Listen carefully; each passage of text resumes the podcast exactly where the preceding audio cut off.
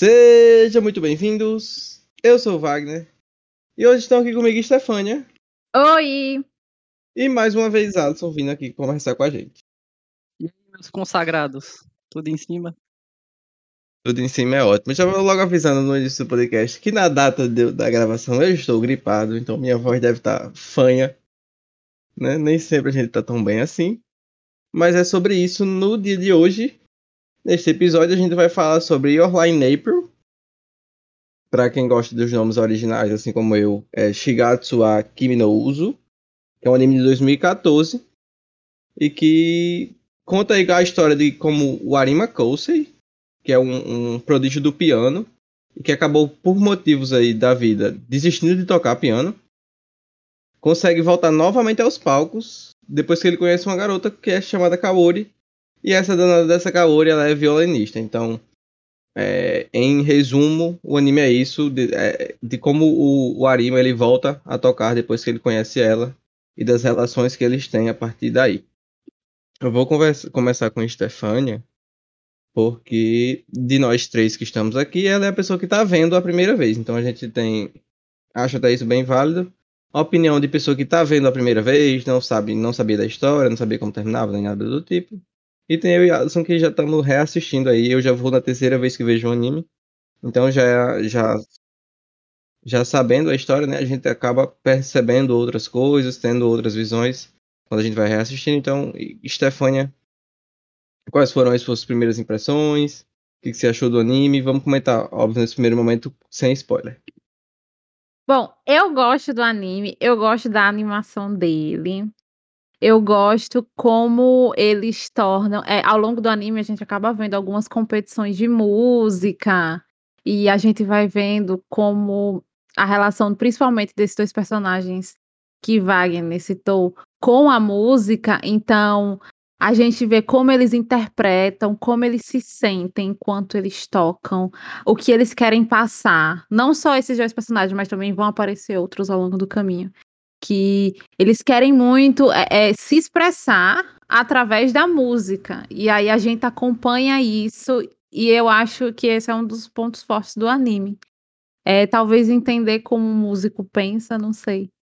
É, eu acho interessante a, o desejo que eles têm de que as pessoas consigam, de alguma forma, sentir o que eles sentem quando eles tocam aquela música e isso é mencionado algumas, muitas vezes no anime, é que eles querem que as pessoas se lembrem deles e, e se lembrem daquele momento sobre como eles querem tocá-las. Eu acho isso muito interessante. É, o anime é um dramão, assim.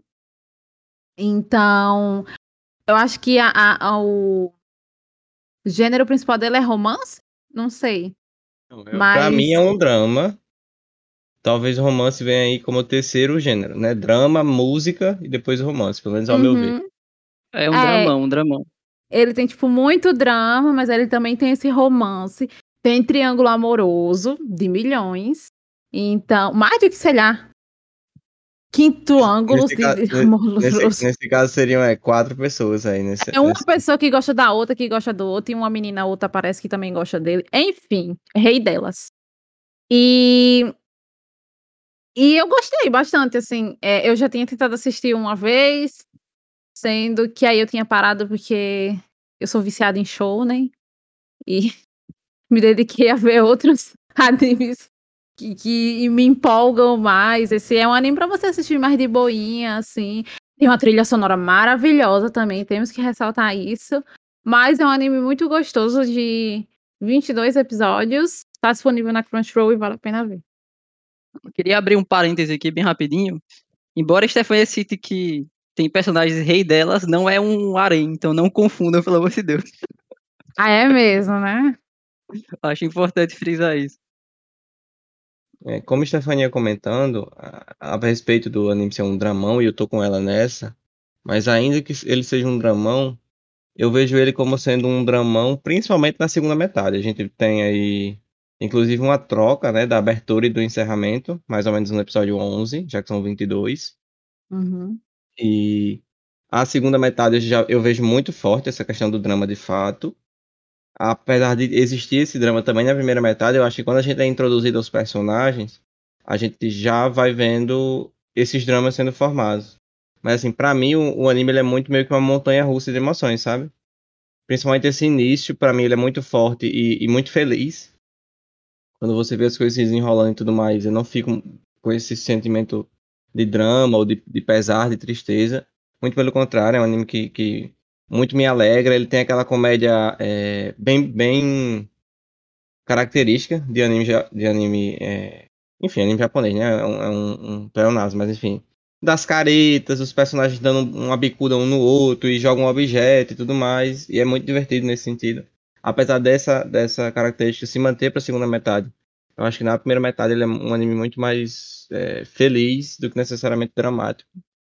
Dramático, assim, mais puxando pro pesar, porque a gente vê que tem muitos personagens no anime, na verdade muitos não, dois em especial, que de fato tem dramas muito pesados na vida deles. Então são personagens que têm traumas, que têm questões a serem resolvidas e que a, a esse sim acabam pegando bastante.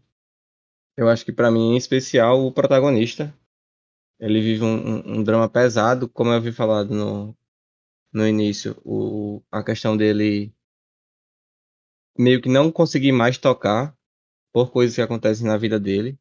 Então, eu acho que é um anime que consegue juntar muito bem. Ele consegue juntar um, um drama pesado, mas ele também consegue ser feliz na hora que ele precisa ser. Ele é engraçado na hora que ele precisa ser. Então, eu acho que nesse nível funciona muito bem. A, a, a, qualquer coisa que ele tente fazer, como eu falei, se ele quer ser divertido, ele consegue, se ele quer ser feliz, ele consegue, se ele quer ser dramático, ele consegue. E tudo isso envolto numa aura, espécie de aura que para mim é muito gostosa, que eu gosto muito, que é música. Então, a maioria dos dramas dos personagens estão ligados com a música, eles são todos musicistas clássicos, né? Então o pessoal toca piano, toca violino e tudo mais. Em especial o piano é, é o que mais tem. E como a Stefania falou, e eu acho isso muito interessante no anime, que os personagens coadjuvantes, eles são muito bem desenvolvidos. Então a gente tem aí pelo menos uns quatro ou cinco coadjuvantes que são muito bem desenvolvidos. A gente vai ter o Takeshi, que, que é o que Stefania não gosta do cabelo, né? Já descobri essa, essa, brincadeira. Cabelo alto, arrepiado. Aí tem a Amy, que é quem, Stefania? A da testona. A da testona. A gente vai ter a. Aiza. A Nag. A Nag, perfeito. A Nag era ela que eu tava querendo dizer. A Nag, que também é outra coadjuvante muito bem desenvolvida. Que aí você já deu algum apelido pra ela ou não, Stefania? Tamo normal, né? A menininha bonitinha.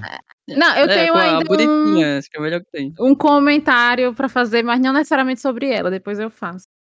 Beleza. E outro personagem que tem o drama bem desenvolvido, que ao meu ver, ainda que apareça muito no anime, é uma coadjuvante, é a Tsubaki. Que é a melhor amiga do Arima, né? Então, hum. ela também tem um bom drama desenvolvido a respeito da, da, da vida dela. Eu acho que até certo ponto a gente pode falar que a Hiroko-san, ela também pode ser considerada uma personagem que é bem desenvolvida nesse quesito a drama, porque ela sofre tanto quanto o Kose a, a perda, né? Então... E a mãe dele também, a Saki. É, é então, eu acho ela que é essas duas que vocês comentaram, né, a, a mãe dele e a Hiroko, que é uma amiga da mãe dele, ambas têm, de fato, bons desenvolvimentos, só que eu acho que ainda é um nível abaixo dos outros que eu comentei. Uhum. Né? E assim, uma coisa que para mim é, é, é, é, muito bom nesse anime, e, e, reassistindo isso ficou muito claro na minha cabeça, é o quanto ele consegue ir mesclando. Então, por exemplo, a gente tem um episódio que já adianto é o meu favorito, que é o episódio número 8, chama Ressoe. Nesse episódio, a gente tem, de maneira muito bem feita, trazido os, os dramas, tanto do Takeshi quanto do da Amy.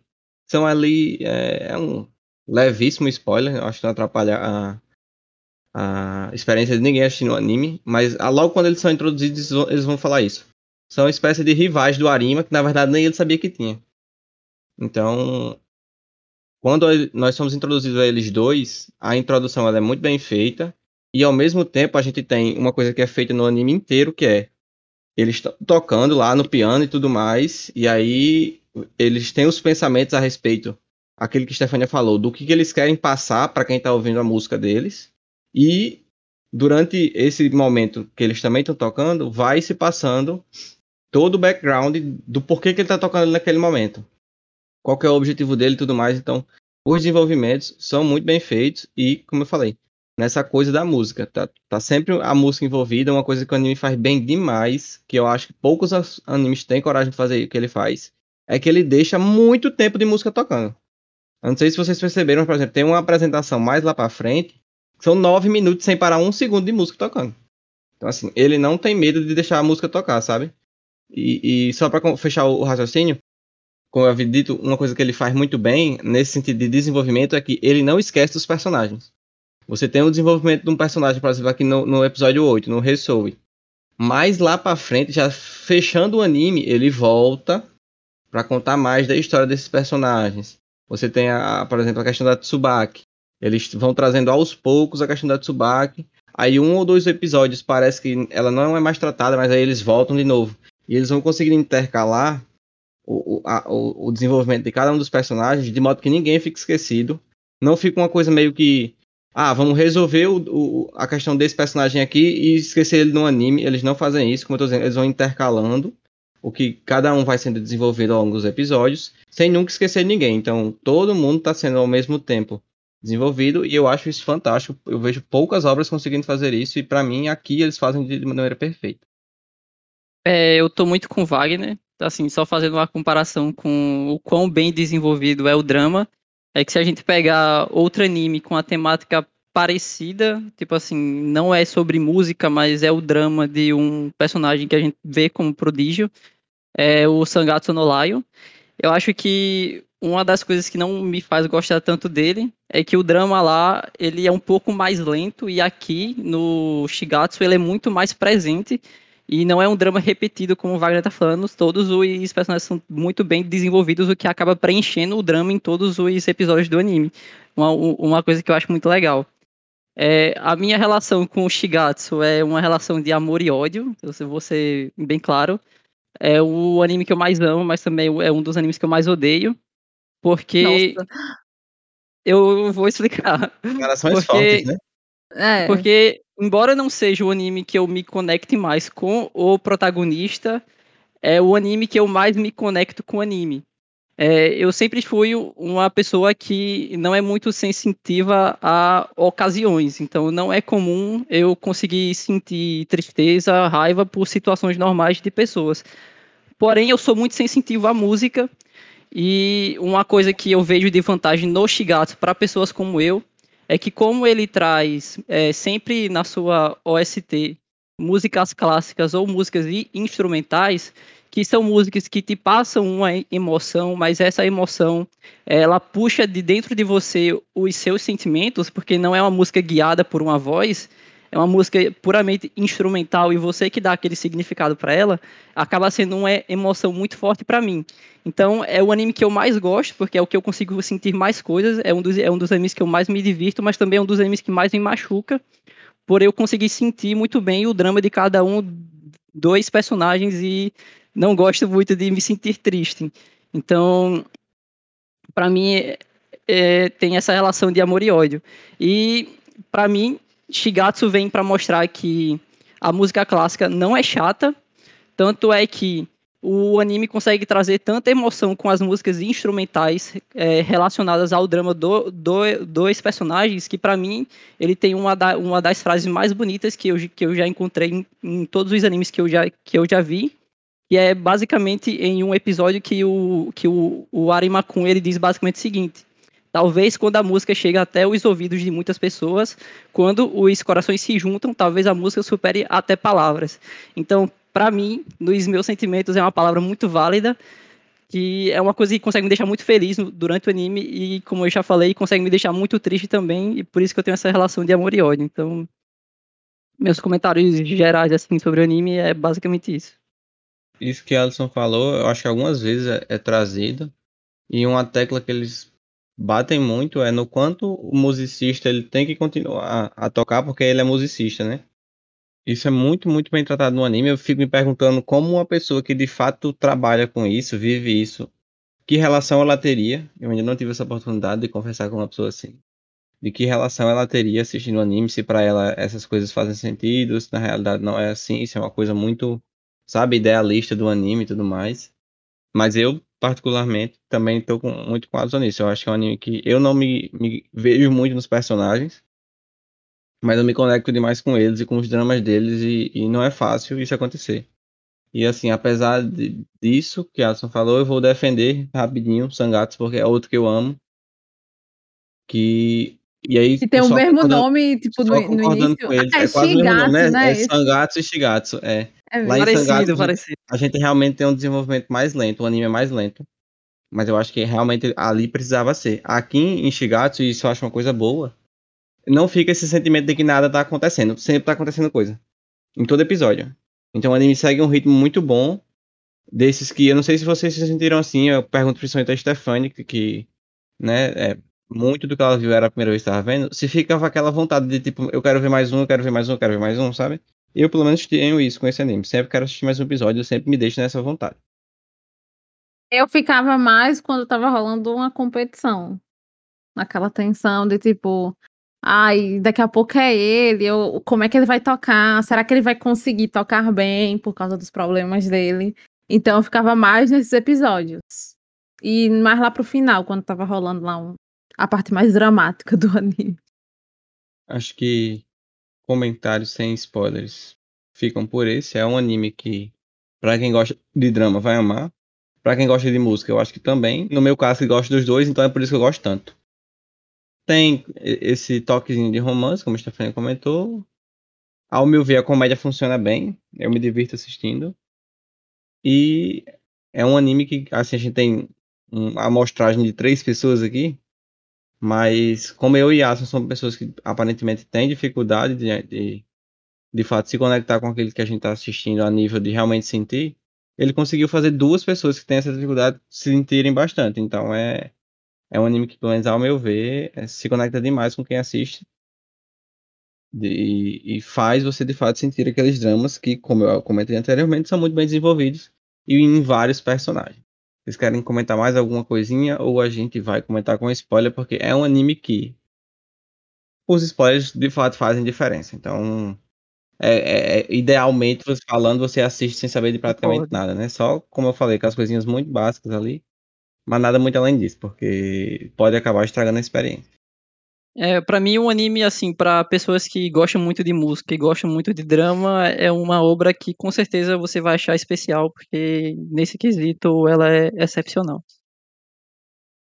Eu tenho uma coisa para dizer antes, que não é necessariamente spoiler. É sobre os personagens. A forma com a qual talvez eles não souberam tão, tão bem adequar o personagem à idade. Existe o problema da, do time skip que tem, eles mostram o Arima Koza em alguns momentos dois anos antes. Ele devia estar tá no. Eles estão todos no ensino fundamental. Então, tipo, o Arima ele tá tipo, no nono ano. E dois anos antes, obviamente, ele estava no sétimo ano. Sendo que, tipo, quando mostra ele dois anos antes, parece que ele tem, tipo, oito anos de idade. Ele é uma criancinha. E agora ele é um pré-adolescente de, sei lá, 15 anos no máximo. Mas nesses flashbacks, ele tá, tipo, muito, muito pequeno. E outra personagem, que era ela que eu ia falar, a Nagi, ela tá na mesma situação. Ela tá, tipo, no sétimo ano e o Arima tá no nono. No... Equivalente lá, né? Lá é diferente essa questão de ano, mas o que seria o equivalente. E em certo ponto do anime ela diz, ah, sei o que, eu tenho 13 anos. Eu fiquei, como assim ela tem 13 anos? Sendo que ela parece que tem 10. Ela é, tipo, minúscula do lado dele. E eu acho que nesse aspecto falta no anime. Eles não souberam desenhar, eu não sei quem é responsável por isso, mas fazer tão bem os personagens quando eles eram mais novos. Eles deixaram ele, tipo, muito criança, sendo que, tipo, é só dois anos mais novo. Tenho eu tô com você aqui. nisso que para mim não faz muito sentido realmente. Por exemplo, é, a Nag, ela tá com 13, né? E aí tem os outros personagens com 14. E que, tipo assim, não, não parece que eles têm um ano de diferença. Parece que eles têm bem mais.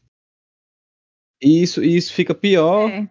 para quando realmente mostra eles dois anos antes. Porque parece que são, é como tu falou, parece que são, sei lá, seis ou sete anos de diferença, mas na verdade só são dois. Então, assim, é, é esquisito. E assim, só pra é, endossar a Stefania, tem uma outra coisa aqui para mim. Acho que no segundo bloco vai ficar mais, mais fácil de comentar. Mas eu acho que tem personagens que não são tão bem aproveitados. Eu acho que o anime consegue é, desenvolver muito bem vários deles, mas tem um em especial que eu acho que tá ali meio que como uma facilitação de roteiro e tudo mais para conseguir Sim. com que as coisas ficassem mais fácil de serem desenvolvidas. Isso não me incomoda, não, não faz eu desgostar nem um pouco do anime, não, de maneira nenhuma. Mas olhando razoavelmente, existe sim o que se criticar em Shigatsu e, e eu, não, eu tô bem, bem, como é que se diz? Ciente disso. Não, não, se, algo que precisar criticar, vou criticar também, apesar de eu amar. Não acho que uma coisa não tem nada a ver com a outra. Exatamente. E é sobre isso. Então é isso. Falei, tô leve, né? Vamos pro segundo bloco com spoilers. Então, você que já assistiu o anime pode escutar também. Você que não, sugiro parar por aqui e lá assistir, como a Stefania comentou, Crunchyroll. 22 episódios, passa rapidinho.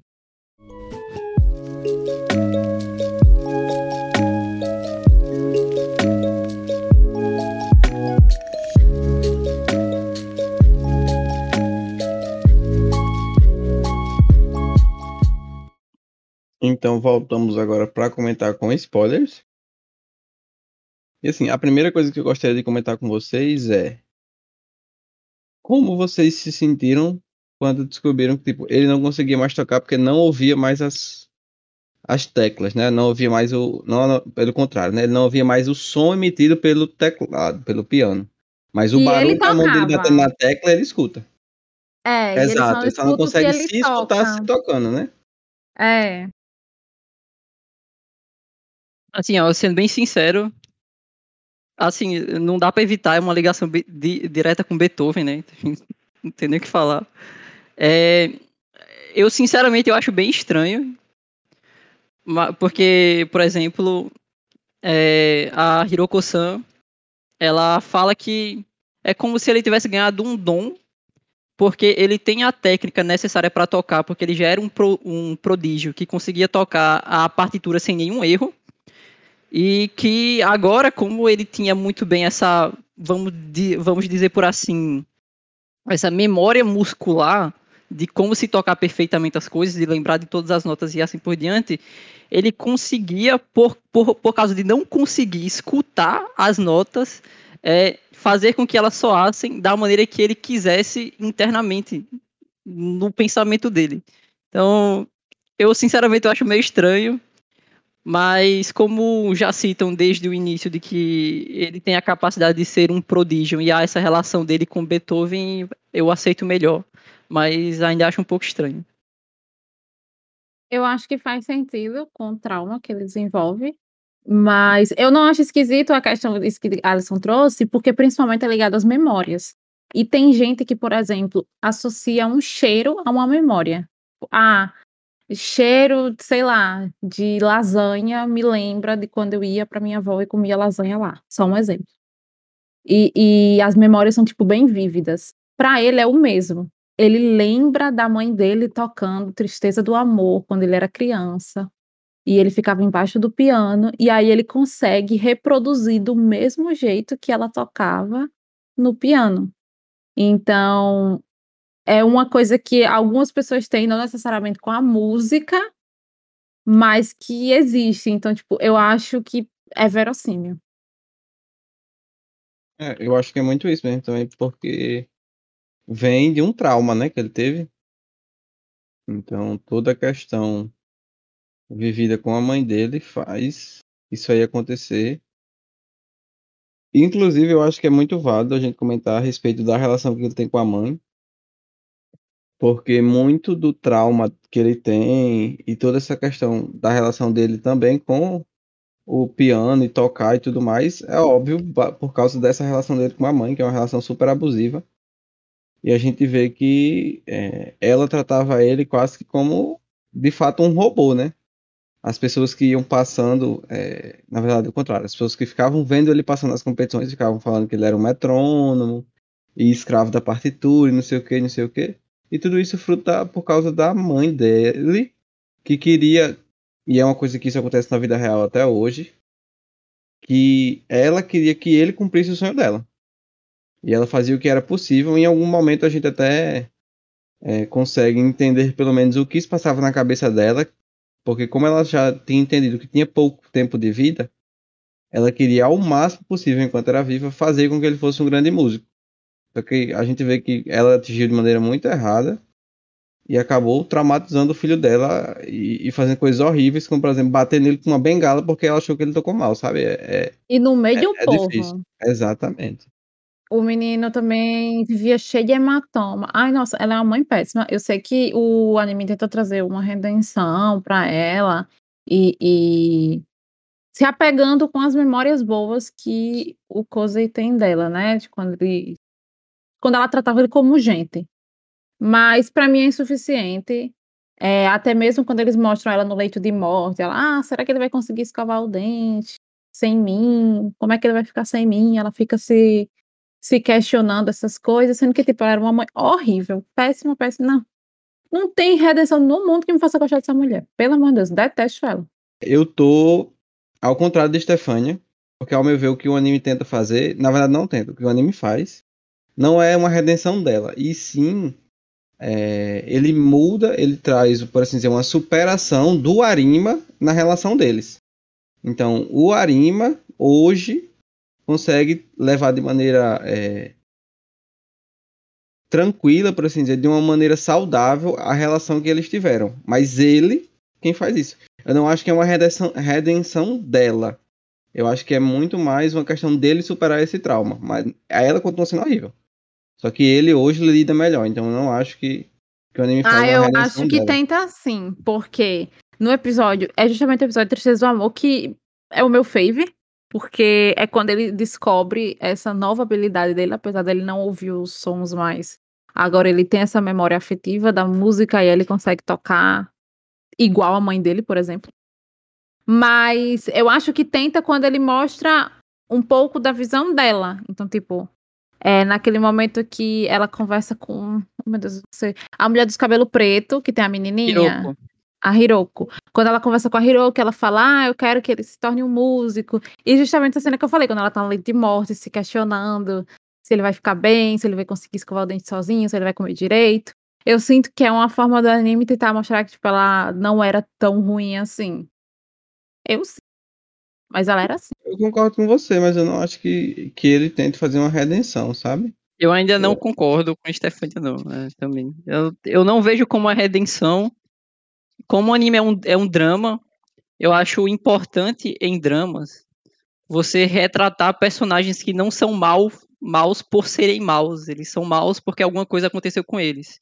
E no caso da mãe dele, fica claro pra gente de que ela se tornou aquela pessoa ruim para ele, porque antes ela não era, porque mostrou as três linhas do, do tempo, né? Quando ela ainda conseguia tocar piano e era uma, uma mãe super boa para ele, quando ela perdeu a capacidade de, de tocar piano e ela começou a ver o sonho dela nele e mostrou ainda um a maisinho, que é quando ela percebeu que ela já está muito perto de morrer e que o tempo dela está se esgotando e ela está começando a se, a, a, se preocupar com ele porque não sabe se ele vai conseguir seguir a vida sem ela. Então ela tenta ao máximo tra transformar ele em um grande músico, mas aí nesse momento eu já vejo que não é mais para tornar ele um grande músico, para é, fazer com que o sonho dela se realizasse, mas sim porque ela, ela tá, se, ela tá se, se preocupando se ele vai conseguir seguir a vida dali, se vai conseguir tirar a, o sustento dele dali em diante da habilidade que ela tá tentando pra, passar para ele para que ele consiga sobreviver no mundo sem ela. Então, é, eu não vejo assim como redenção, eu vejo mais só como, como as coisas elas realmente acontecem quando você não é uma pessoa ruim, mas você está sendo pressionado por alguma coisa. Que é que você acaba se tornando outra pessoa por um sentimento muito negativo, pode ser tristeza, pode ser de, desespero, que eu acredito que é o caso dela, e assim por diante, mas a gente também vê o contraponto de alguém que é gentil o suficiente para não su sucumbir a esses sentimentos negativos, que é o caso da Kaori, que acaba passando pela mesma situação que a mãe dele, mas se torna uma pessoa muito gentil e acaba é, fazendo esse paralelo com a mãe dele, porque ela tenta ajudar ele a voltar a tocar música, mas não de uma maneira ruim, de uma, de uma, de uma maneira muito mais calorosa, é, que acaba fazendo que o, o, o Arima acabe tocando música por ela. E por causa disso, a música dele acaba ficando muito mais bonita, porque ela acaba tocando por alguém e isso acaba agregando muito mais sentimento para ele na hora, na, na, hora de tocar. Então, não consigo ver assim como essa redenção que Stefania está falando. Eu acho que é mais uma construção de roteiro do personagem, por assim dizer, eu, eu, eu acredito. É, eu não acho eu que seja uma redenção. mas- Pra mim, tipo assim, eu consigo ver como sendo como é que se diz? Um desenvolvimento dela, pra gente entender mais do porquê que ela age como age. Não que eu vá concordar, eu não acho que ela age certo, não. Mas pelo menos o anime consegue, é, como o Alisson falou, pelo menos não só pintar ela como sendo uma malvadona. Tipo, pelo menos em algum sentido faz. é, em algum sentido faz sentido ela agir como ela agiu, entendeu? É isso que eu tô querendo dizer. Concordo super. Eu entendo, mas continuo detestando ela. E é sobre. E é pra detestar, ninguém gosta dela. Eu não gosto dela. Eu também não gosto, não. Eu acho que quem gosta dela é maníaco. Exatamente. Concordo. Não é sobre gostar dela, eu acho. É sobre. Pelo menos entender o porquê que ela age como age. Eu acho que isso o anime faz bem. É, eu acho que é uma coisa muito importante em drama. Eu acho muito chato aqueles dramas que o, o personagem ele é mal só, só porque ele é mal, assim, eu não curto. Justamente, eu também não gosto desse tipo de personagem muito unidimensional, não. Então, é, como o Alisson comentou a respeito da. Recuperar, de- dele recuperar a vontade de, de tocar por causa da nossa querida amiga Kaori, Kaori. eu acho válido a gente entrar no comentário a respeito dela, porque é uma das personagens mais interessantes do anime. A gente tem aí uma personagem que meio que tá a ponto de morrer, né? E hum, a gente não sabia disso no começo. Então, é, a gente vê que desde o início do anime, e isso fica mais claro no final, ela tá meio que vivendo a vida doidada, fazendo o que tem vontade porque viu que tá perto de morrer. Só Uhum. que o que eu acho que é mais importante do que isso, e que pra mim é o ponto principal do anime, é que no momento em que ela conheceu ele, ela teve motivo pra tentar continuar vivendo. Essa é- o anime não deixa claro, né? A questão da doença, qual que eram a- os, os problemas e tudo mais. Mas fica essa coisa implícita que ela meio que tinha desistido e daquele momento em diante ela meio que vai passar a tentar. Aí, além disso, dela tendo essa vontade, ele, ao conhecer ela, como o próprio primeiro episódio fala, a vida dele que era preto e branco se torna, é, que era monocromática, né, na verdade, se torna colorida. Então é uma relação muito bonita essa que eles têm, de um dar vontade pro outro de viver, de dar razão de existir, entendeu? Eu acho que mais pro final do anime, eu acho não. é, isso é dito no final do anime. Que, que eles tinham essa relação, que ela via ele e, e, e ela fala, né, que se eu tô tentando hoje, se eu tô lutando para viver hoje e tudo mais, é culpa sua. E tudo que ele viveu, tudo que ele aprendeu a respeito da vida e tudo mais, ele também fala que é por causa dela. Então, assim, é uma relação que é muito bonita e, e- e eu acho que é por isso que o peso de quando ocorre o final e ela morre e tudo mais, ele é tão grande.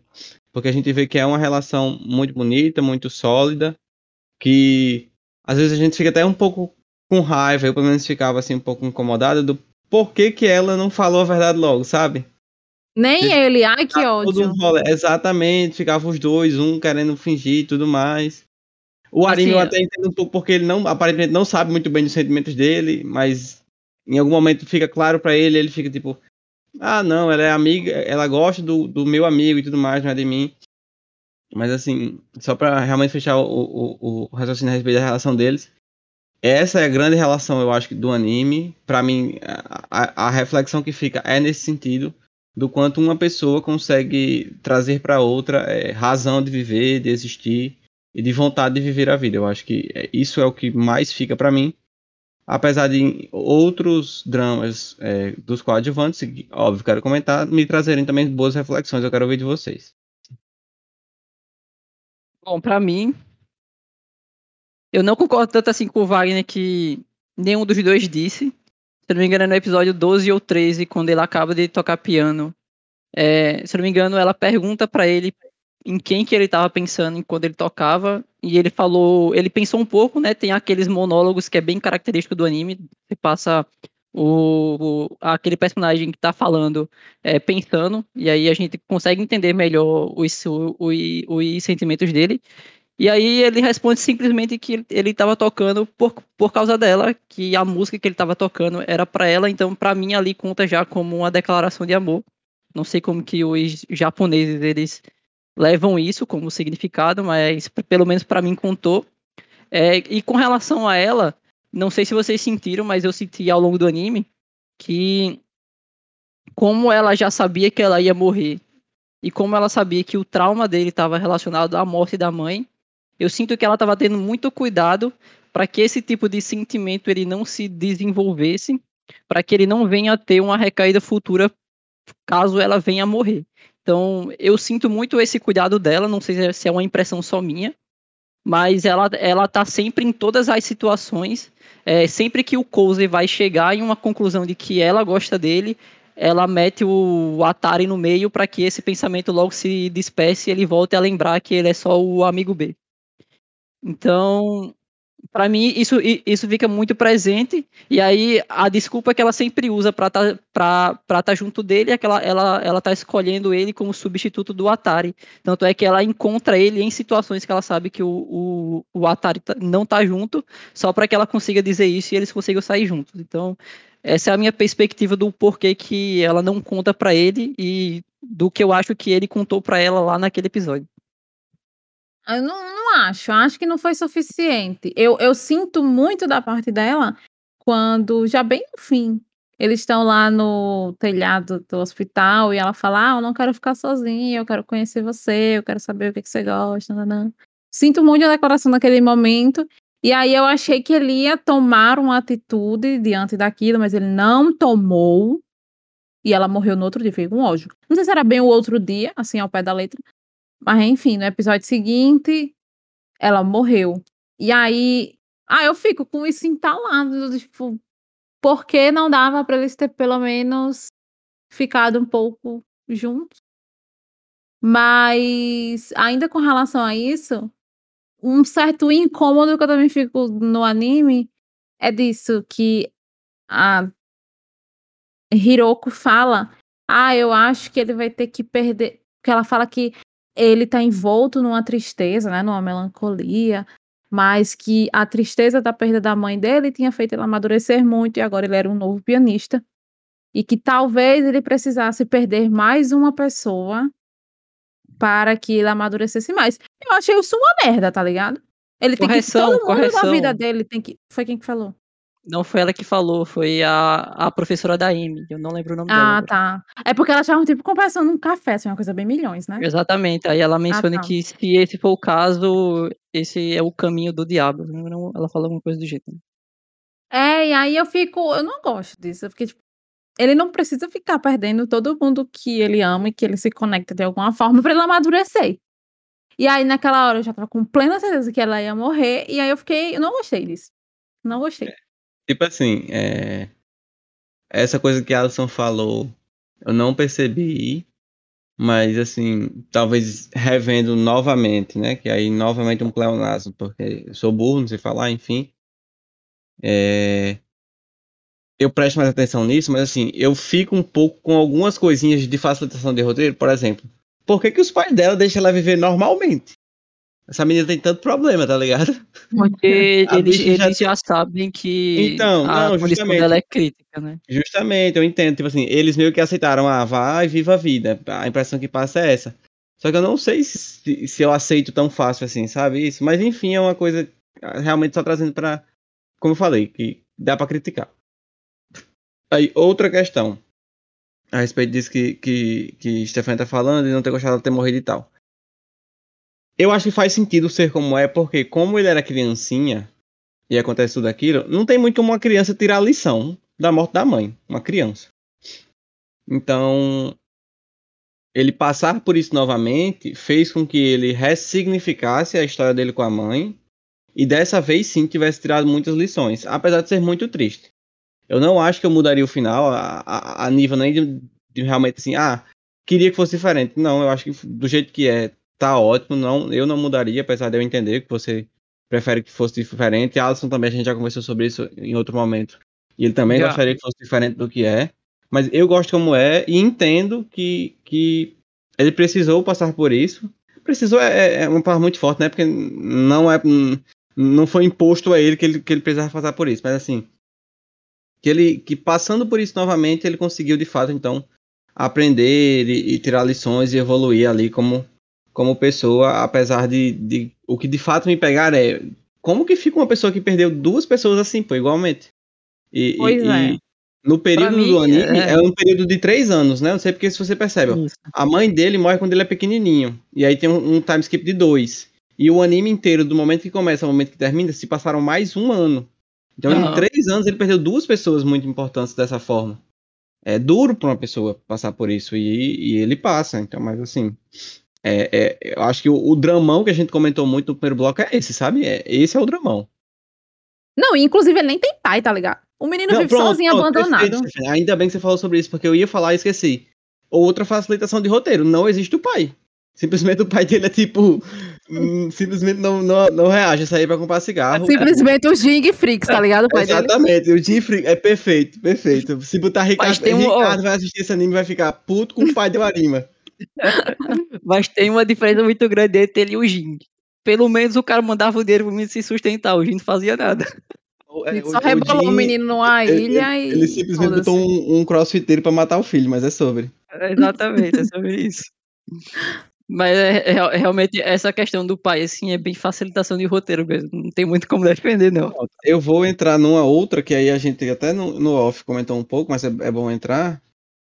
Que eu lembro, pra, há muito tempo que não aparece essa pessoa aqui nesse podcast, devia aparecer, que é a Ives. Quando a gente assistiu, acabou e tal, a gente foi comentar e tudo mais, aí eles falou, ah, aquele personagem lá, o bonitão, não sei o que, o, Atari, né? O rei delas. o rei delas. É, pra Ives, ele é um personagem que. E aí eu concordo com ele, eu tô com ele nessa. Que ele é feito pra facilitar roteiro. Por quê? É, a nível de desenvolvimento próprio, eu acho que ele tem pouquíssimo. Ele não, não existe um arco, não existe. O Atari que começa o anime ser diferente do Atari que termina, pra mim é a mesma pessoa. Se Exato. mudou, mudou pouquíssimo. É, é a mesma pessoa, não, não existe um, um arco. Massa. Massa não, né? Assim, só digo massa no sentido de trazer o argumento. Aí beleza. Sim, a- mudou porque ele se apaixonou, mas eu concordo com você. é Deus, eu, não, eu não acho que ele, que ele tenha se apaixonado tanto assim por ela, não. O até Wagner. porque toda mulher bonita que aparece, ele fica, meu Deus, tal. O wallpaper dele era ela, Não, Wagner. não, Isso mas não, significa peraí. muita Eu acho coisa, tá Wagner. muito, muito emocionado. Aí, assim, no início do anime, ela, é- ela entra na amizade deles dizendo que gostava dele, né? Uhum. E o grande empecilho pro Arima falar dos sentimentos de- dele pra ela é que ele acha que ela gosta do Atari. Então o Atari ele cabe cai como uma luva pro anime conseguir desenvolver essas coisas. Para existir uma trava pro Arima não contar. É, é uma luva pra ela entrar na vida dele. Ele ele tá ali perfeitamente para as necessidades do anime. E aí, se você compara com a, a Tsubaki, que é a outra do triozinho, né? Que todo trio, todo anime tem que ter esse trio de dois homens e uma mulher. Ela sim tem uns desenvolvimentos muito bem feitos, próprios. A Tsubaki começa o anime uma Tsubaki muito diferente da que termina o anime. Então, ele tá ali quase que como um facilitador. É um personagem que tá muitas vezes na tela, mas que acaba não contribuindo tanto. É sempre aquela coisa de, ah, que vai visitar a Kaori e tudo mais, que é muito bonita. Então, acaba sendo um personagem que pro padrão do anime, que tem muitos desenvolvimentos muito bons, e eu ainda quero comentar alguns deles aqui com vocês, acaba sendo um pouco.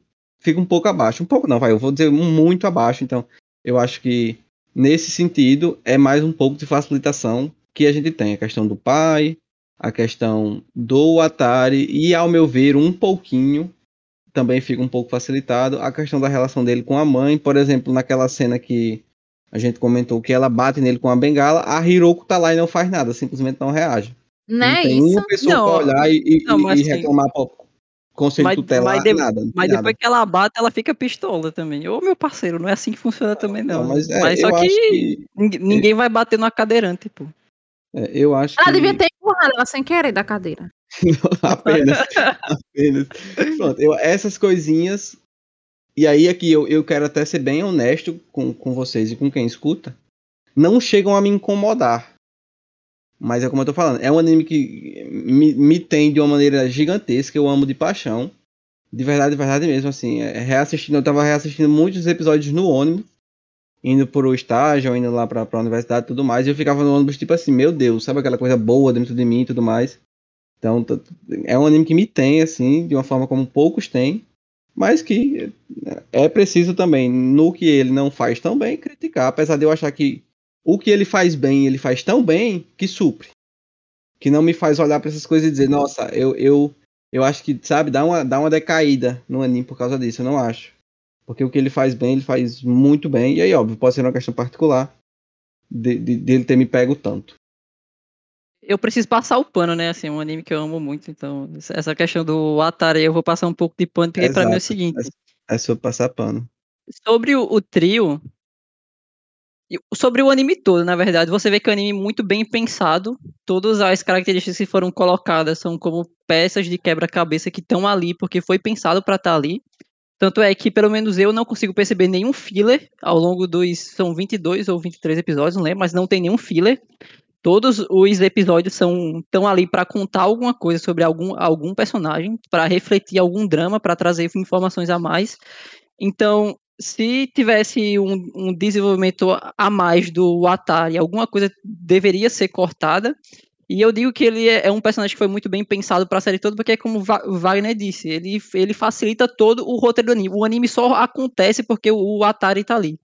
Porque se o Atari não tivesse ali, tudo ia mudar. Porque, primeiro, é, a Kaori ela ia pedir para Tsubaki apresentar o Arima a ela, a Tsubaki ela ia notar que ela gosta do, do, do Arima mais rápido e ela poderia nem dizer que não, não vou apresentar você para ele, porque ela poderia sentir um pouco ali que ela gosta um pouco do, do, do, do Arima. Então, era muito mais fácil ela falar de fato que ela gostava do Atari para tudo começar a rolar. Então, essa é a minha passada de pano, por assim dizer, mas eu entendo que ele não, não é muito ativo como todos os outros personagens. Até a Nag, que aparece bem depois, é mais bem desenvolvida que ele nesse quesito, mas aí é, consequentemente, o desenvolvimento da NAG é, desemboca tanto no desenvolvimento do, do, do, do Arimakun como do próprio Takeshi. Então, acho que ela foi bem, bem desenvolvida por isso. Então, é, eu acabo voltando para aquilo que eu falei. Eu acho que todos os personagens estão ali por um motivo e o anime é muito bem pensado por causa disso. Então, aproveitar isso que a Alisson comentou para entrar nesse território de coadjuvantes, que para mim o anime tem aí pelo menos o Takeshi, a Emi, a Nagi e a Tsubaki muito bem desenvolvidas. Vamos aproveitar esse gancho, então, já entrar aí a respeito na história do Takeshi, que basicamente é muito parecido com a da Emi, né? São duas pessoinhas que competiam com o Arima, sempre perdiam para ele e ele nem sabia que eles existiam. É tipo aquela história do Thanos e da Feiticeira Escalar. da Wanda. Eu nem sei quem você é, tá ligado?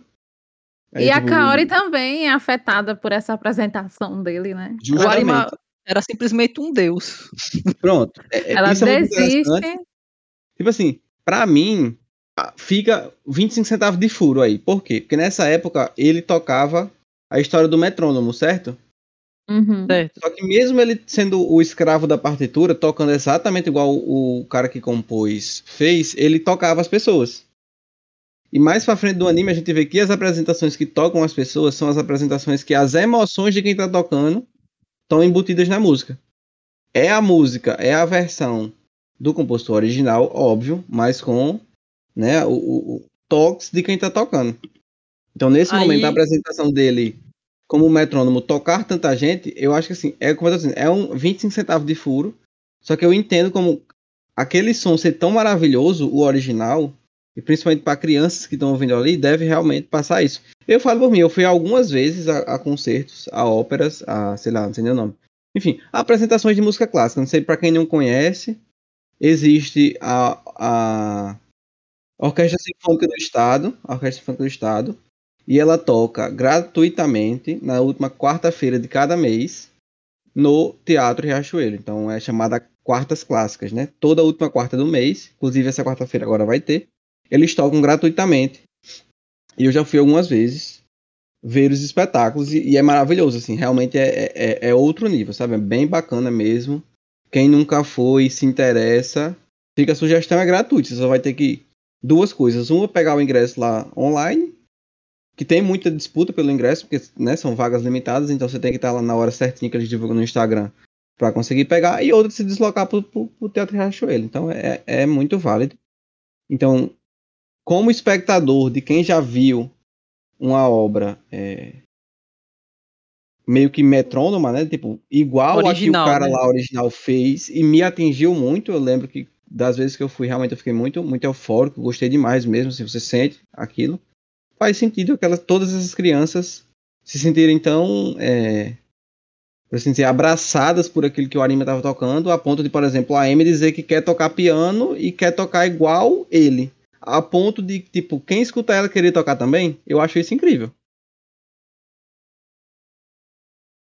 É, então, é, eu acho que você se contradiz nesse ponto, porque eu acho que quando você disse que, óbvio, é, a OST do anime, por, por, assim dizer, óbvio que o anime tem músicas originais, mas grande parte, grande parte não, todas as músicas que são tocadas em concertos no anime, é, seja recital, seja participando de algum concurso, são músicas que já existem são músicas de grandes artistas, grandes, grandes compositores.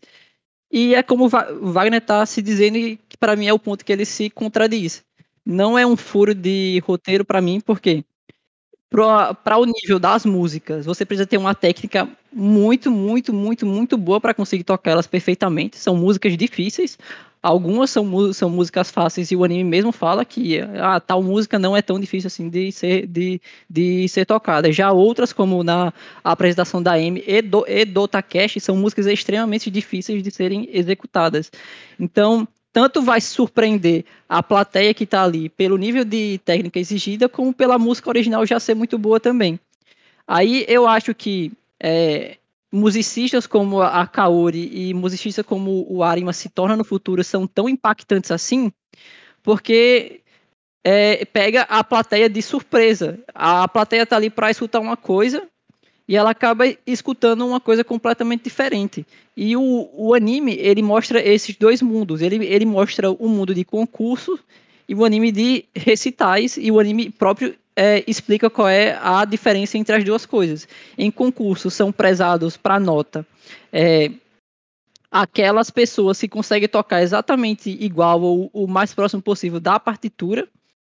E nos recitais é onde o músico está livre para recriar as músicas que já estão criadas ou criar a, pró a própria música dele e fazer a, a apresentação. Então, por isso que para mim não conta tanto como furo assim, porque você consegue ver o melhor dos dois mundos nos dois tipos de competições e nos dois tipos de música. Então, foi aquilo que eu falei, não é que seja um furo, para mim 25 centavos só. Porque essa percepção que eu tenho, eu tenho porque eu vivi, mas não o anime não explica isso. Que aquelas pessoas ali foram impactadas pelo pelo pela música por, pelo quão boa é, e não pela questão do sentimento, entendeu? Porque depois que essa questão do sentimento é trazida, principalmente com a Kaori, fica a impressão de que o impacto é sempre por causa do sentimento. Nas apresentações do anime sempre tem aquelas flores e tudo mais. Eu acho até ah, interessante é. que o anime ele usa uma estratégia que, por exemplo, o anime de esporte usa muito, que é tá lá o pessoal tocando, aí corta para alguém comentando. Aí comentar, ah, fulano tá tocando muito bem, tá, não sei o que. Volta, a pessoa toca mais, aí vem os desenvolvimentos daquela pessoa, os pensamentos dela e tudo mais corta pra alguém, nossa, não sei o que, tá muito bom, não sei o que. Volta de novo, então. Anime de esporte faz muito isso. Tá lá o povo jogando, do nada corta pra alguém assistindo a partida dizendo, ah, fulano e tal fez isso, fulano e tal fez aquilo. Eles usam muito isso, eu achei muito interessante. E eu acho que esses são os pontos altos do, do anime. As apresentações musicais que, ao mesmo tempo, trazem os desenvolvimentos. Por isso que o episódio 8 é o meu favorito. A gente tem o Takeshi, aí vem a história dele Vem a Amy, vem a história dela junto também, dela de ser temperamental e tudo mais, e ela falando que, sei lá, se o sol tivesse quente, podia atrapalhar a, a performance dela, se o, o, fio de cabelo, assim, qualquer coisinha. A gente vai vendo eles dois, e as, as apresentações são perfeitas, eu não sei se eles contrataram. Óbvio que provavelmente né, contrataram pessoas profissionais para tocar, mas assim, é incrível o nível de, de, de, música que o anime te entrega, é realmente muito bom. E todos esses desenvolvimentos eles são muito bem trazidos a gente vê eles meio que muito facilmente, assim, muito rápido, entre aspas, superando a questão do trauma de ter perdido tanto pro Arima, sabe? Eu acho que eles rapidinho entram ali numa. Como é que eu posso dizer? Numa relação amigável entre eles três. É. Eu acho muito bonito, na verdade. É bem, bem bacana. O objetivo, você vê que o objetivo deles não é tipo derrotar o Arima. Não, eles querem mostrar pro Arima é, o quanto eles também são bons e até mesmo mostrar o quanto eles são gratos pelo que ele fez por eles nesse nível de tipo de, de ser uma inspiração, sabe? Eu acho isso muito bonito. Até a Nagi, que diz que ele é o arqui-inimigo dela, começa a ver ele com outros olhos quando vai conhecendo eles. É, eu, eu sinto isso do, dos outros meninos, da menina da Testona e o arrepiadão, quando eles se sentam e comem o, o pão com ovo dele que ele diz que tem maionese, ele fala toda a preparação do pão com ovo. Aí é o momento que eu sinto que eles é uma competição assim amigável. A única coisa que eles querem muito é um dia conseguir superar a grande inspiração deles, né? Porque eles só tocam por causa desse menino. A menina, principalmente, começou a tocar literalmente por causa dele, e o menino continua tocando porque ele quer um dia ultrapassar ele, ser superior a ele. Mas é uma né, competição véi? muito amigável. Hum? Ele desiste de ir pro exterior pra poder É, concorrer própria contra ele. competição que ele tá. E é uma competição que ele vai centavos nessa competição. Sim. Justamente por causa É. da questão do não ouvir a música, né? É. Eu acho que essa relação é, de rivais em shounens, ela. Eu, eu nunca tinha percebido isso, mas ela se torna bem mais comum nesses tipos de anime que são mais slice of life, por assim dizer. São aqueles animes que não são tão apegados à fantasia e sim mais ao, ao realismo do mundo mesmo. É uma coisa que acontece muito no Bakuman, que eles sempre re- retratam que os seus vilões ou inimigos, por assim dizer, eles, eles estão ali tanto como seus amigos para fazer com que um e o outro consigam se elevar cada vez mais e aumente mais seu nível naquilo que você está fazendo. Então é uma coisa que a gente vê bem presente mesmo no Shigatsu, mas que também é comum em outros animes que são shounens. É, em seinens e shoujos eu não sei dizer, eu não me lembro de nenhum marcante que fe- fez isso para mim, pelo menos. E aí eu acho uma coisa bem interessante, que eu não sei se vocês tiveram essa mesma interpretação, é que tem um- uma parte do anime que a Amy fala que ela vai alcançar o, o, Arima, mas pelo menos pelo jeito que ela fala para mim dá a entender que ela quer que ele continue sempre à frente dela, para que ela sempre tenha aquele objetivo dela conseguir alcançar ele. Eu não sei se vocês tiveram essa, essa impressão, mas pelo menos eu fiquei. É, eu, eu sinto esse paralelo até mesmo com o que ele fala da Kaori tá sempre na frente dele, ele sempre olhando as costas dela. Que ele fala isso. Aí eu senti um paralelo dessa coisa que ele fala pra ela com o que a Amy fala dele nesse momento. E, e essa, esse paralelo aí, ele é usado muitas vezes no anime. Porque você vê ela, a Amy e o Takeshi indo atrás do Arima. A gente tem o Arima vendo sempre a Kaori de costas, a Nagi vendo o Takeshi de costas.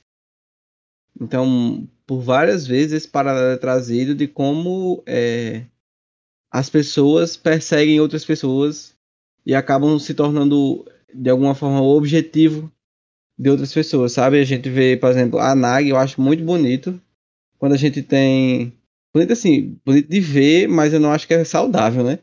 A, a- a- como é que se diz? A obsessão que ela tem pelo irmão, eu fiquei até um pouco, meu Deus, isso é incesto? meu Deus, não. A obsessão que ela tem pelo irmão, que não é saudável, mas a gente vê o quanto aquilo impulsiona ela, sabe? E eu acho que isso é pra todos. É, essa- essas espécies de obsessões que eles têm, eles acabam tendo aí uns pelos outros, acabam impulsionando todos eles.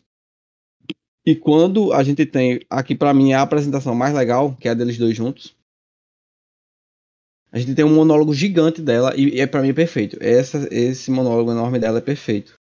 De- dela mudando a, a percepção que ela tinha do Arima, herdada do irmão, que ele falava que que para ele o Arima era como se fosse um super-herói, uma pessoa de coração de aço, feito de uma superliga. Ela fala: "Não, o Arima que eu conheci não é esse. Ele, ele, ele é gentil, as mãos dele quando eu toquei foram quentes, então ele não é essa pessoa de coração de aço e tudo mais. E ao mesmo tempo a gente tem nessa mesma cena o Arima também desenvolvendo, mais uma vez, a, a, questão dele com a Kaori. Então, eu acho muito, muito bem feito, muito bem desenvolvido, todo mundo. E esse paralelo muito bonito que é feito entre todos eles, do quanto um impulsiona o outro e de estar tá nessa espécie de, entre aspas, perseguição entre uns aos outros, eu acho que, que é muito bem feito e é muito bonito de assistir. É, eu acho que assim, a relação da Nag com o Takeshi eu não consigo maldar que nem vocês estão conseguindo. Não, é porque ela mim... falou. Eu, eu tenho super que ela era apaixonada pelo menino e tal. Aí do nada, é o irmão dela que, como assim? Que esquisito. Não, não aí depois foi entendo. que eu moldei, tipo, ah, não é uma relação amorosa, é o irmão que ela admira e etc. Exatamente, tanto é que tem nesse monólogo que Wagner tá falando, tem uma frase dela que me deixa muito curioso, que ela começa odiando o Arima.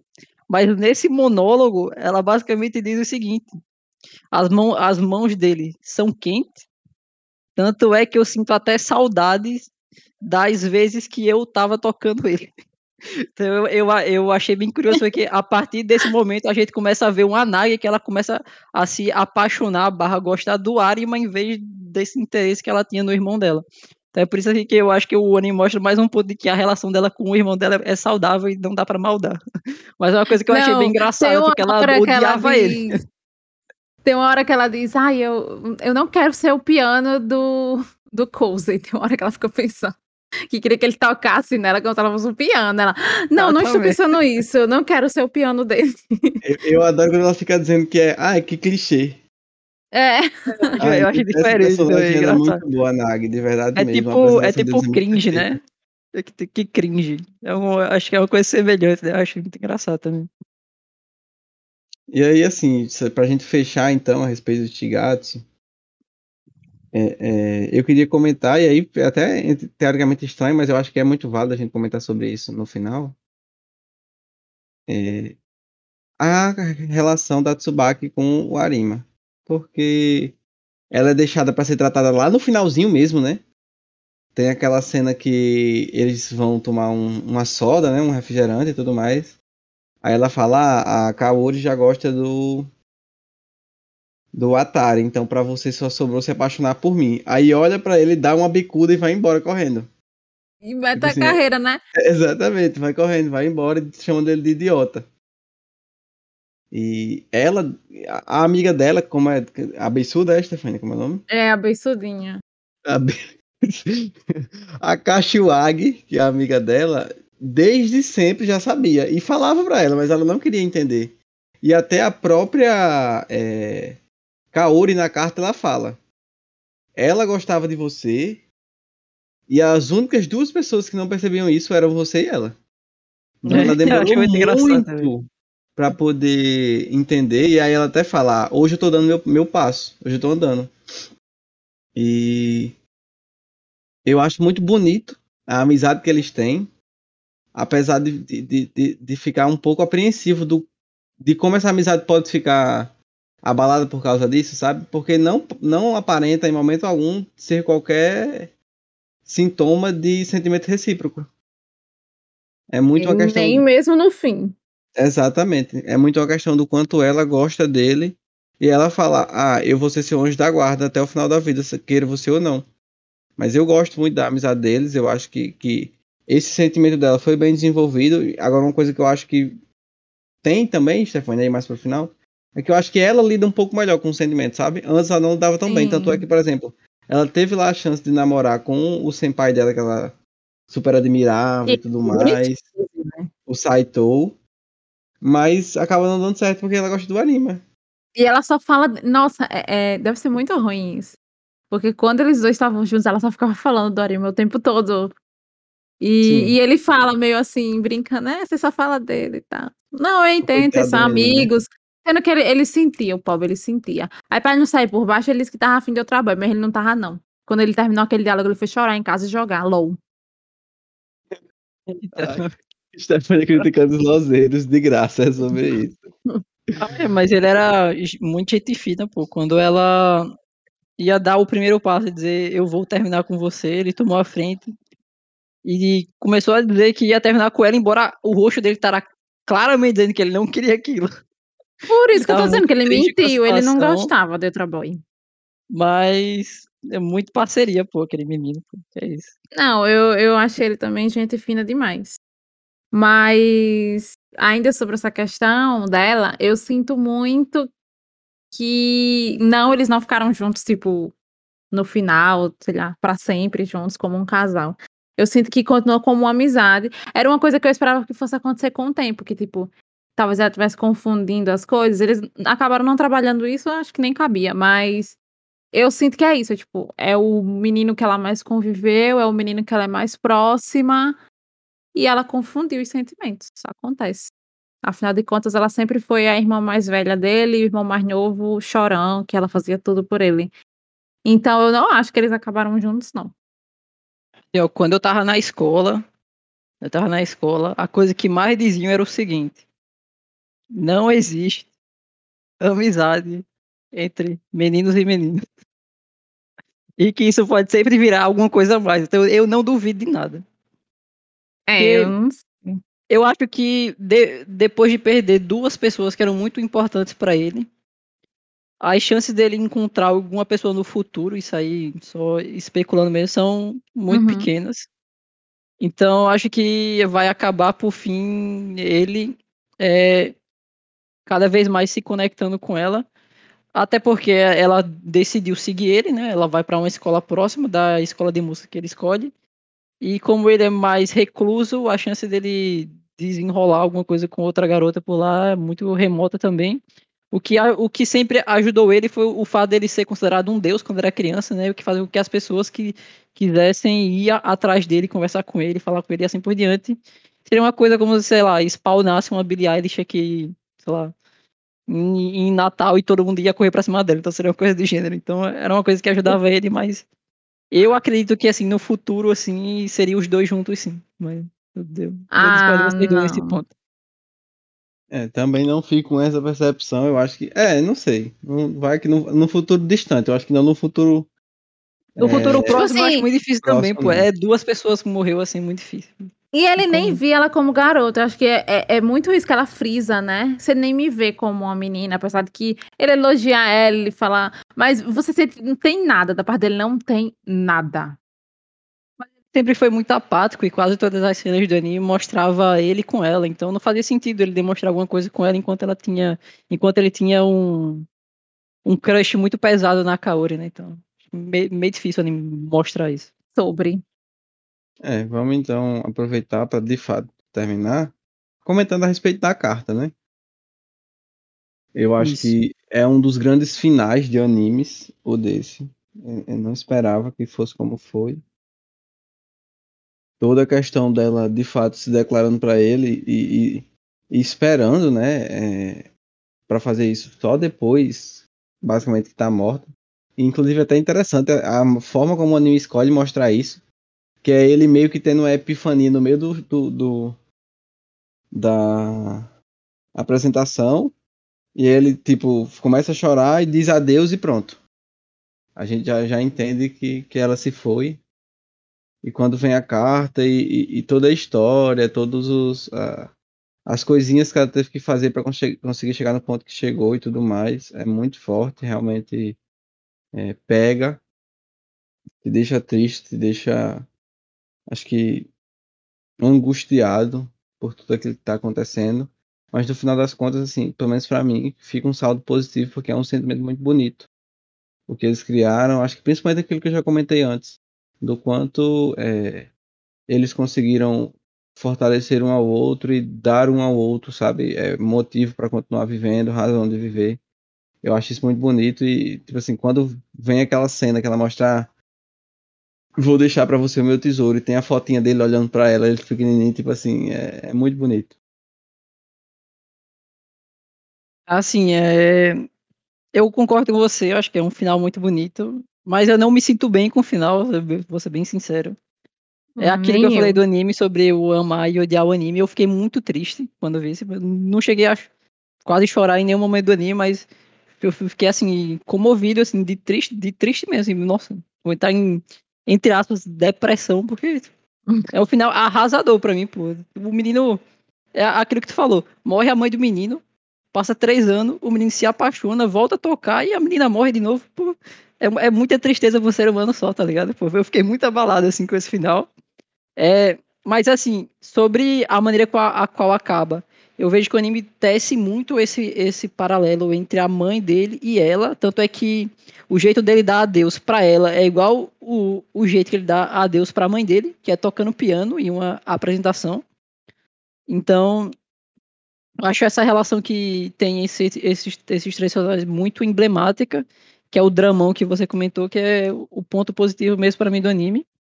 Eu queria que fosse um final feliz, eu acho que a, a partir daquele momento onde acontece a cirurgia dela, é, não vejo nenhum problema de das coisas começarem a, a se desenrolar positivamente daquele jeito, mas também não vejo nenhum, nenhum problema dela continuar triste daquele jeito. Para mim é um anime que seria bom, tanto com um final ruim como com um final bom, no sentido de triste ou feliz, né? Então, acho que assim, a maneira com a qual o anime escolhe dar o adeus dela pela carta, assim, para mim é genial também. Assim, eu, eu, eu gostei muito. Sem palavras para mim. Fiquei muito impactado. Ah, eu fiquei sensação de tristeza. É ruim pensar no que eles podiam ter vivido e não viveram. Só isso. Não. Não fico feliz com o final. Não, o final não é ruim. Oh, meu Deus, odiei o final. Não, mas é porque é do sentimento. Eles podiam ter ficado juntos e ter tocado a última vez, né? Que ele tenta convencer ela a tocar uma última vez. Isso aí ela é faz fisioterapia. E tenta melhorar. E, e tocar uma pois valsa, é. né? E aí eles não tocam. Eu, eu, esperava que ela conseguisse fazer cirurgia, eles conseguissem tocar a valsa, deu tudo errado. Então, assim, não, não é um bom sentimento quando acaba, mas é me trouxe triste, né? algo. Então, não é melhor do que acabar um, uma série sem ter me tocado de nenhuma forma. Me tocou de uma forma triste, mas me tocou. Ah, eu queria dizer uma coisa assim, ó, um pouco fora do final, assim, final, final. É, a dubladora da Koharu lá, que é aquela menininha lá que quase não fala. O nome dela é Inori Minase, ela também dubla a Ren, e só de curiosidade assim, porque o anime é de música, né, mas ela também é cantora, tá? Então, se alguém ficar com vontade de, por curiosidade, tentar ouvir uma música dela, fique à vontade. Tem uma música dela que eu acho muito legal, que é chamada Wishing, que todo mundo retrata como o, o sentimento da Ren para o Subaru. Então, caso alguém tenha. De ReZero isso de ReZero, exatamente, muito bem ter lembrado. É, então, se alguém tiver curiosidade para dar uma olhada, fica aí a dica, assim, só porque o anime é de música mesmo e uma, uma das dubladoras é cantora, eu acho válido fazer essa menção. É, por e... falar em música, então, vamos aproveitar. Vocês, qual foi a, a, a, apresentação que vocês mais gostaram? Assim, a música que mais fica guardada? A apresentação, sinceramente, eu não tenho nenhuma. Sim, porque tem uma música que para mim é a derradeira, melhor de todas. Não tem como. Todas as vezes que essa música aparecia, eu, eu ficava extremamente impactada. Assim. É uma música que ela tocava em momentos felizes, é uma música que tocava em momentos tristes. É, é uma música que, mas embora tocasse em momentos felizes e em momentos tristes, era uma música que trazia esperança, que é a música chamada Free NDA. É a música que mais toca durante todo o anime. E tem a outra música que eu gosto muito também, que é uma música chamada Uso Toronto. Ela toca menos que essa Free A, mas também é uma música muito boa. As duas músicas, para mim, retratam essa esperança que ele mantinha dentro dele, embora ele sempre estivesse triste. Então, são duas músicas que eu acho muito bonitas. Eu gosto da apresentação de Tristeza do Amor e da última, do concurso, quando ele toca com ela. São as minhas favoritas. Essa aí é balada em G menor, um negócio assim, eu acho. É, do Chopin. Não sei como é que. É muito bom mesmo. É, a minha favorita é aquele toca com a Nag, eu acho muito, muito, muito massa. Mas também gosto muito da primeira é, aparição da M. Eu gosto muito, é bem forte, é, me pega, sabe assim? Passa uhum. o sentimento dela de verdade, então eu gosto bastante. Tem uma música assim que eu acho ela muito muito sentimental e direta naquilo que ela quer passar, que é a Introduction and Rondo Caprichoso. Isso é muito boa também, bicho. Sempre que essa música passa e eu tô ouvindo, pô, eu posso estar tá estudando, eu me sinto no maior drama da minha vida, pô. Não tem como. Essa música, ela é muito, muito, muito sentimental nesse ponto, pô. Ela é cheia de altos e baixos, assim, você se sente uma montanha russa também. Então é uma música que eu acho muito legal aí, pra quem quiser eu escutar, gosto muito, muito massa. dessa. Eu gosto muito dessa, a ponto de, por exemplo, eu escuto em casa, assim, de vez em quando. Uhum. Introduction Rondo Caprichoso é, é bom demais. Assim como o Shigatsu, então vamos fechando. Ah, só para né, nível de curiosidade, por que estamos falando de Shigatsu agora se o anime é 2014? Porque nós estamos em abril. É só, é, é só por isso, não tem outro motivo. E porque o anime é bom, né? Eu acho que mais pessoas deveriam assistir. Como o nome em inglês sugere, existe uma mentirinha aí em abril, né? Your Lie in April. Que de fato é uma mentira que não é uma mentirinha, é uma mentirona, né? A bicha já tava tipo assim, pra Caralho, morrer e disse: Não, eu nunca nem fui pro hospital, é a primeira vez.